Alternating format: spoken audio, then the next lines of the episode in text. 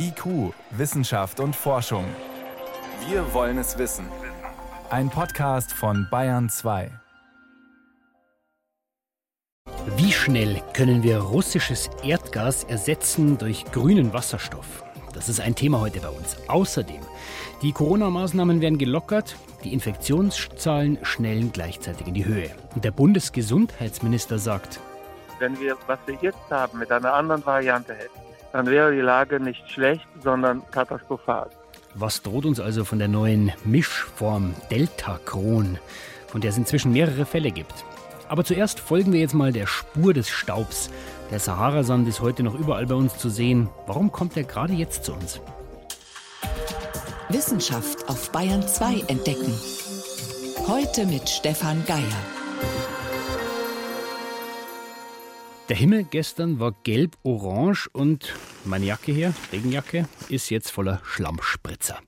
Wenn man gestern draußen unterwegs war, dann konnte man sich diesem Naturschauspiel eigentlich nicht entziehen. Der Staub hat das Licht so stark verändert, dass selbst die eigentlich grünen Ampelmännchen leicht bläulich erschienen sind. War zauberhaft und faszinierend. Aber was genau hat es mit diesem Saharasand auf sich und warum kommt der gerade jetzt zu uns? Jenny von Sperber mit Antworten. Die große gelbe Wolke Wüstenstaub, die momentan über Europa weht, hat sich nicht völlig unbeobachtet angeschlichen.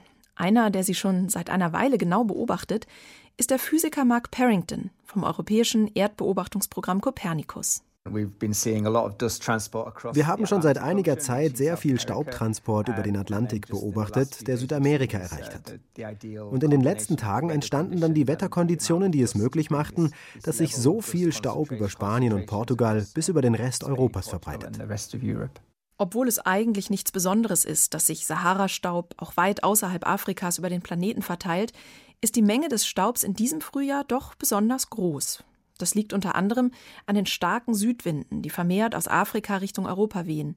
Und auch die Höhe, in der der Saharasand durch die Atmosphäre reist, spielt eine Rolle. Weiter oben blasen die Winde stärker. Im Normalfall finden diese Staubereignisse in Höhen zwischen 3000 und 5000 Meter statt. Dass sich der Mineralstaub aus Mali, Tschad oder Algerien so weit über die Erde verteilt, ist erstmal kein Grund zur Sorge. Im Gegenteil. Saharastaub ist wichtig für das Leben auf unserem Planeten. Er düngt jedes Jahr das Phytoplankton im Atlantischen Ozean und sogar der Amazonas-Regenwald würde ohne den Saharadünger vermutlich nicht so üppig wachsen. In Europa allerdings ist der gelbe Staub dann doch eher eine Form von Luftverschmutzung, sagt Parrington. It can contribute to PM10 uh, particle air pollution. Er führt zu einer Belastung mit sogenannten PM10-Partikeln, also Feinstaub, der die Qualität unserer Atemluft beeinträchtigt. Also Und auch für die Solarenergie ist der Staub ein Problem. Der Sand kann die Funktionalität also, der uh, Paneele blockieren und die gewonnene Energiemenge kann durch das verminderte Sonnenlicht verringert werden. Angst braucht trotzdem keiner in Deutschland zu haben, beruhigt Parrington. Auch wenn die Tagesgrenzwerte von 50 Mikrogramm pro Kubikmeter in manchen Regionen überschritten werden. So viel Wüstensand wie in Portugal oder Spanien haben wir hier oben im Norden sicher nicht zu erwarten.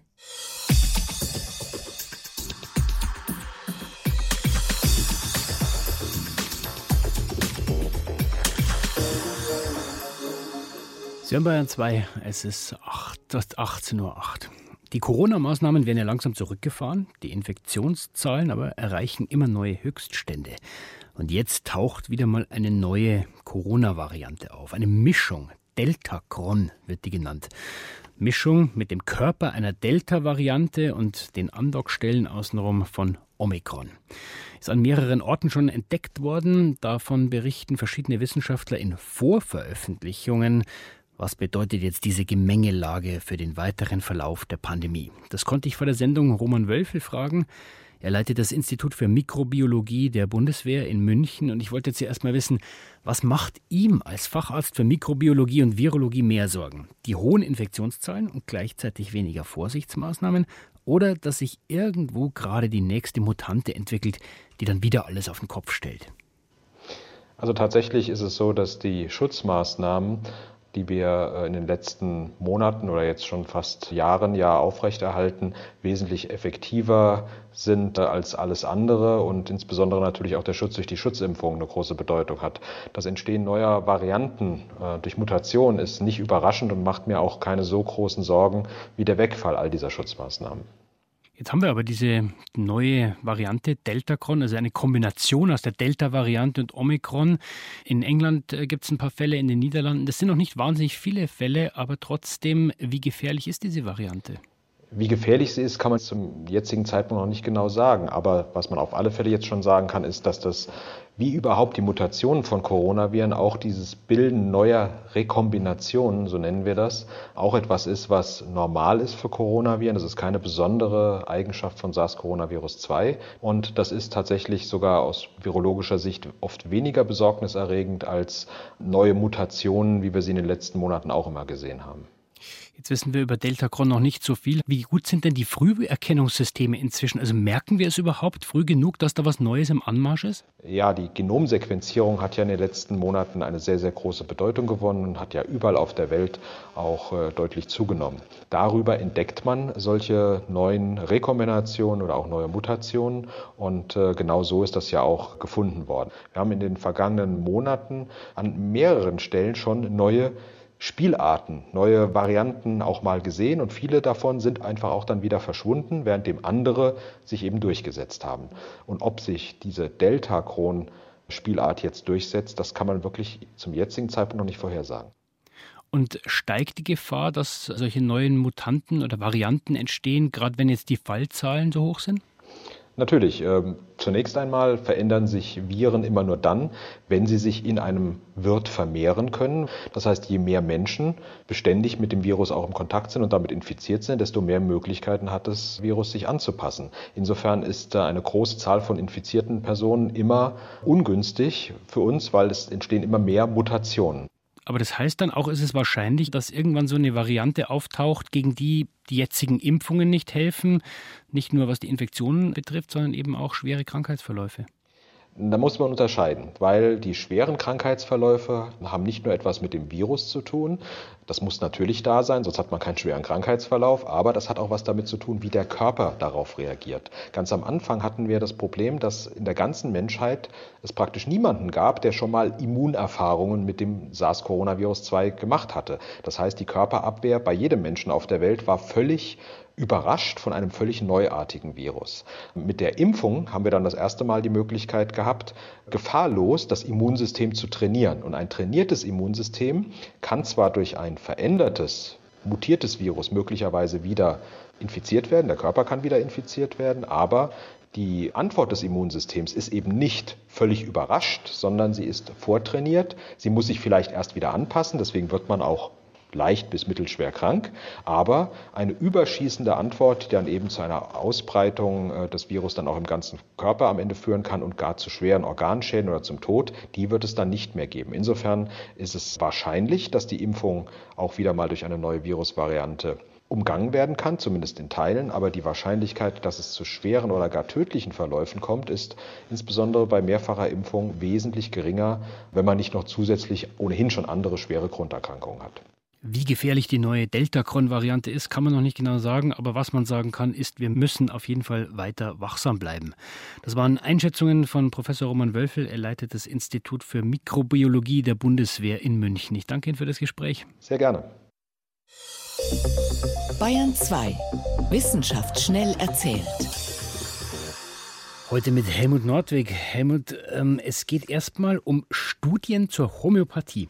Ja, die gibt es ja immer wieder und sie finden ja auch oft positive Effekte für die Globuli, aber mhm. leider genügen die oft nicht wissenschaftlichen Standards. Das haben jetzt österreichische Forschende mal zusammengestellt.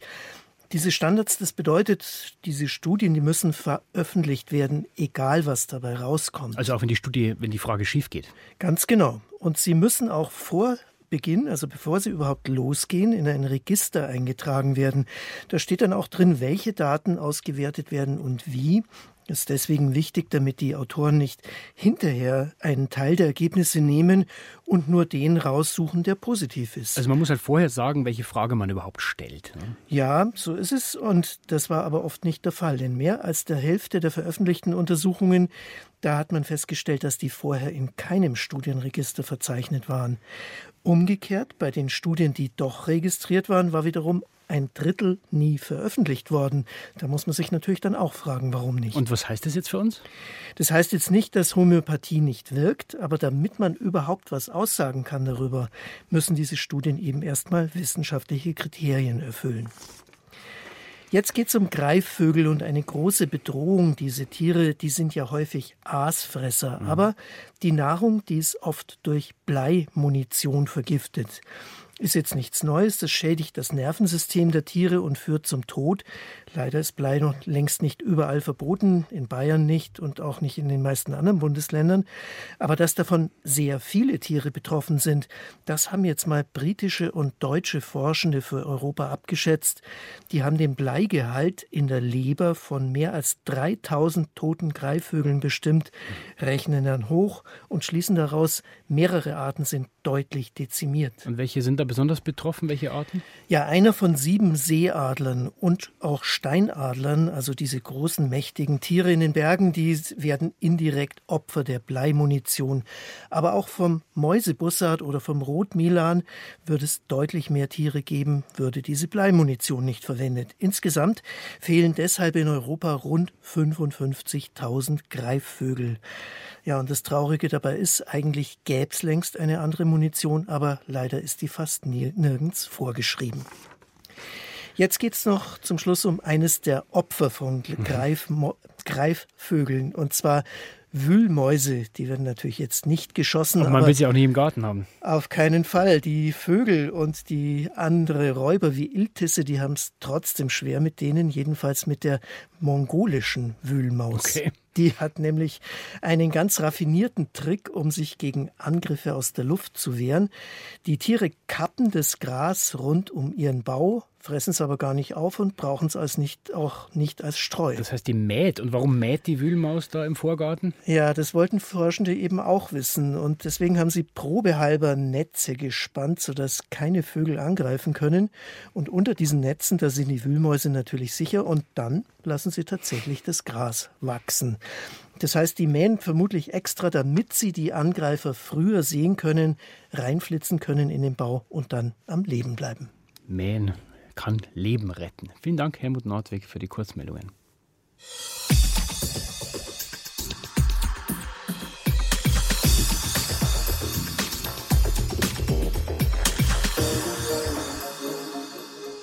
Das Wasser wird wärmer durch den Klimawandel. Wenn man das hört, dann denken viele an die Meere. Ja, Korallensterben hören wir immer wieder. Tatsächlich sind aber auch Flüsse und Teiche, Tümpel und Seen von dieser Erwärmung betroffen. Und deswegen haben diese sogenannten Binnengewässer auch einen großen Stellenwert bekommen im aktuellen Weltklimabericht. Denn über die hat man inzwischen sehr viele und auch sehr zuverlässige Daten. Welchen Unterschied macht dass Binnengewässer jetzt ein bis zwei Grad wärmer sind? Da geht es nämlich nicht nur um Fische, sondern auch um andere heimische Arten, um Schutz vor Überschwemmungen und nicht zuletzt um unser Trinkwasser. Flussperlmuscheln leben schon lange in den Flüssen der Nordhalbkugel unserer Erde schon seit der Zeit der Dinosaurier. Sie sind unauffällig dunkelgrau, länglich und nur in sehr wenigen von ihnen findet man tatsächlich eine Perle. Heute sind sie selten geworden. Der Klimawandel hat ihnen das Überleben fast überall in Zentraleuropa unmöglich gemacht. Nur in Bayern, vor allem in Oberfranken, gibt es noch ein paar größere Vorkommen, erzählt der Biologe Jürgen Geist von der TU München. Dabei sind die Tiere wichtig für einen Fluss. Muscheln filtrieren ja große Mengen an Wasser, das heißt, sie befreien dieses Wasser auch von kleinen Partikeln, die darin schwimmen. Und das führt wiederum dazu, dass die Wasserqualität sehr gut ist. In den Jahren 2018 und 2019 kam es für die Tiere in Oberfranken besonders schlimm. Die extreme Trockenheit im Sommer ließ die Heimatgewässer der Muscheln fast vollständig austrocknen. So eine Flussperlmuschel hat natürlich nur eine begrenzte Fähigkeit, zu wandern. Die Muscheln haben zwar einen Fuß, können sich also langsam mit dem Wasser mitbewegen, aber wenn dieses Wasser vollkommen fehlt, dann ist das ein Problem und die Muscheln würden austrocknen. Dass Flüsse oder Seen austrocknen, ist längst keine Seltenheit mehr, erzählt Rita Adrian von der Freien Universität Berlin. Sie hat im aktuellen Sachstandsbericht des Weltklimarates das Kapitel zu den Binnengewässern mitgeschrieben. Sie sagt, Extreme wie Trockenheit, Überflutungen und Hitzewellen haben zugenommen und werden auch weiterhin zunehmen. Mehr als 50 Prozent der globalen Flüsse trockneten in den vergangenen Jahren bereits periodisch aus. Und das ist nicht nur eine Folge der Klimaerwärmung, sondern das ist primär Folge von Verbauung, Dammbildung, Wasserentnahme von Flüssen. Aber Klimawandel trifft ja immer auch schon auf vorhandene Probleme und verstärkt diese. Auch die Temperatur des Wassers in Flüssen und Seen nimmt seit Jahren zu. Im globalen Durchschnitt ist sie schon jetzt um ein bis zwei Grad gestiegen. Besonders schwierig ist das natürlich für kälteliebende Fische, wie die Bachforelle. Bei höheren Temperaturen steigen die Kosten für den Stoffwechsel, was sich dann wiederum negativ auf Wachstum und Vermehrung auswirkt. Und das geht dann mit Einbußen für die Fischerei einher.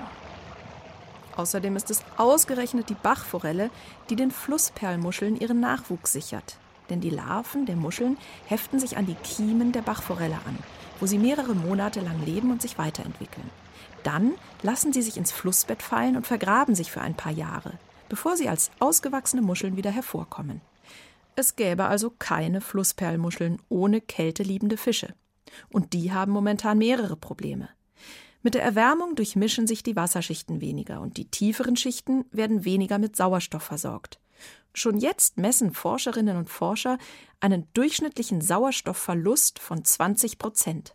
So ein kälteliebender Fisch hat dann doppelten Stress. Also erstmal den Sauerstoffmangel in der Tiefe, wo er sich bevorzugt aufhält. Da kann er nicht mehr bleiben, weil ihm die Luft ausgeht, muss nach oben schwimmen und da ist es einfach zu warm.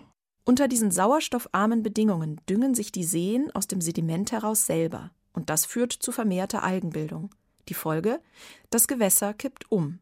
Noch schneller passiert das, wenn zusätzlich Dünger aus umliegenden Feldern in den Fluss gespült wird. Um die sterbenden Flüsse und Seen zu erhalten, muss jetzt etwas passieren, sagen die Biologen, bevor wir die steigenden Temperaturen überhaupt aufhalten können. Für die Binnengewässer ist eine nachhaltige Landwirtschaft ganz ausschlaggebend mit einem reduzierten Nährstoffeintrag in die Gewässer. Sagt Rita Adrian aus Berlin. Und Jürgen Geist findet, die wichtigste Anpassungsstrategie sei, dass wir wieder versuchen, mehr Wasser in den Einzugsgebieten zu halten. In der Vergangenheit war häufig die Philosophie vorherrschend, dass wir dieses Wasser möglichst aus diesen Einzugsgebieten herausbringen müssen um eine gute landwirtschaftliche Nutzung zu ermöglichen. Man hat Drainagen angelegt etc. Das ist aus meiner Sicht einer der wichtigsten Ansatzpunkte, dass wir wieder versuchen, mehr Wasser in der Landschaft zu halten. Das schafft einen Puffer für solche Extrembedingungen, wie wir sie hier auch mit dem Austrocknen von Gewässern gesehen haben. Und das würde dann auch bedeuten Schutz des Trinkwassers, Schutz vor Hochwasser oder vor Fischsterben. Die letzten Flussperlmuscheln in Oberfranken wurden im Hitzesommer 2019 übrigens gerade noch gerettet. Man hat also einerseits über das lokale Engagement vor Ort versucht, die Muscheln in den schon ausgetrockneten Bereichen abzusammeln und vorübergehend zu evakuieren. Man hat auf der anderen Seite dann ein Entnahmeverbot auch für die Gewässerstrecken, wo noch etwas Wasser vorhanden war, erlassen. Und man hat zusätzlich als Notmaßnahme Trinkwasser aus einer nahegelegenen Wassersperre mit Tanklastern in diese Gewässer transportiert. Insgesamt 1,7 Millionen Liter. Aber das kann natürlich nicht die Lösung für die Zukunft sein. Sagt Jenny von Sperber in ihrem Beitrag über wärmer werdende Binnengewässer und warum es wichtig ist, sich auch um die zu kümmern. IQ, Wissenschaft und Forschung.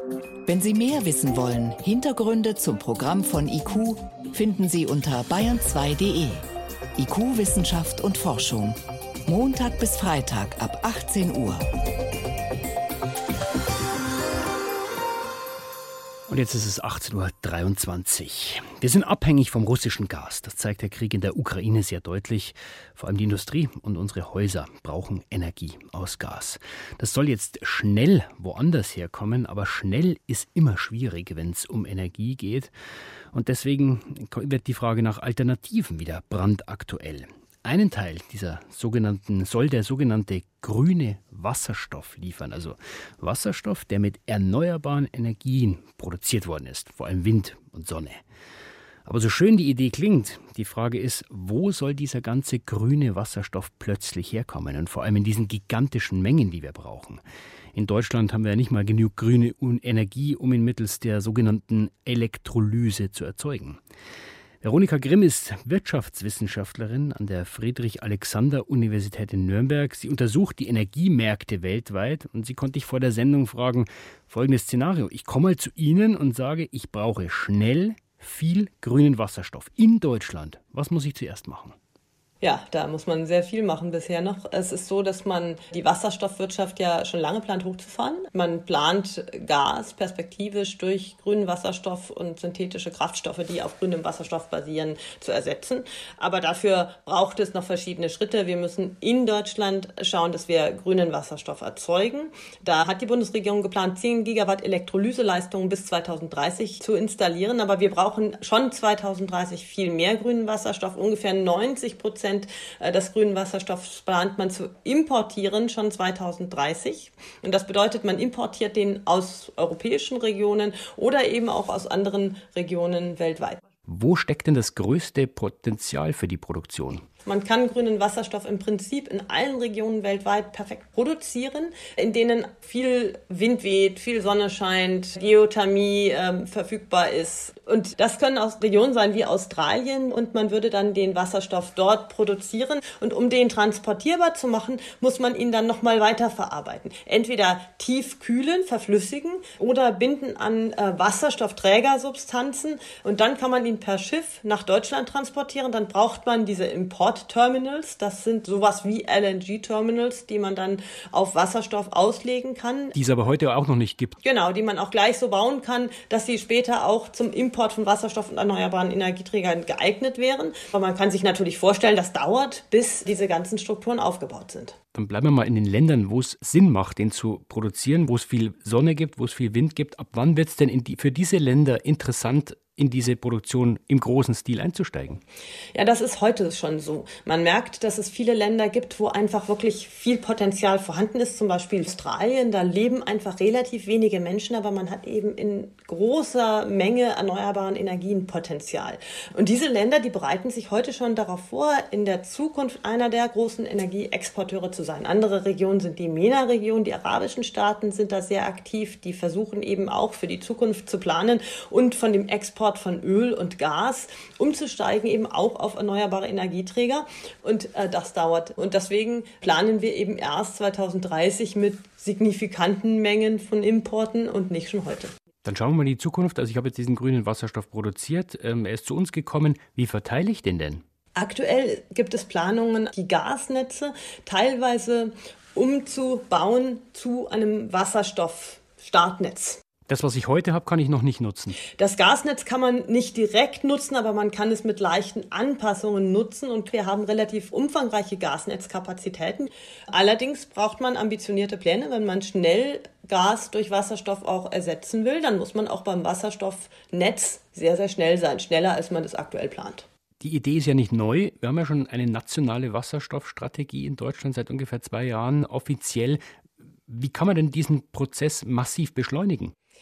Man muss ihn beschleunigen. Es war immer in der Diskussion bisher, wie viel Wasserstoff brauchen wir denn überhaupt? Jetzt ist schon klar mit dieser Entwicklung auch in der Ukraine, mit dem Bestreben von russischem Gas unabhängig zu werden, dass wir relativ schnell auch relativ große Mengen Wasserstoff verfügbar machen müssen. Und das bedeutet, dass wir in alle Richtungen schneller werden müssen. Das betrifft den Ausbau der Infrastrukturen. Das betrifft das, wo wir gerade darüber geredet haben, den Import von Wasserstoff aus Regionen, die weit entfernt sind, aber eben auch die Produktion von Wasserstoff in der Europäischen Union und auch den Ausbau von Infrastrukturen in der Europäischen Union. Es ist eigentlich zu erwarten, dass wir als allererstes grünen Wasserstoff aus der Europäischen Union in größeren Mengen bekommen. Diese Regionen sind einfach näher dran und wir können hier auch Synergieeffekte nutzen. Es gibt auch in der Europäischen Union Regionen, wo es sehr gute Bedingungen für die Produktion von grünem Wasserstoff gibt. Da kann man das schon mal hochlaufen lassen. Umso mehr Anlagen man auch baut und umso größere Anlagen man auch baut bei der Elektrolyse Elektrolyse, desto günstiger wird auch die Elektrolyse. Also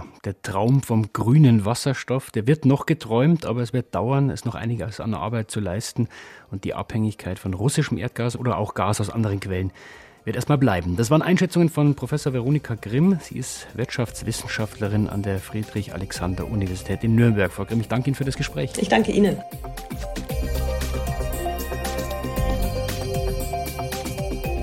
Und soweit war es das vom IQ-Team für heute. Stefan Geier war am Mikrofon.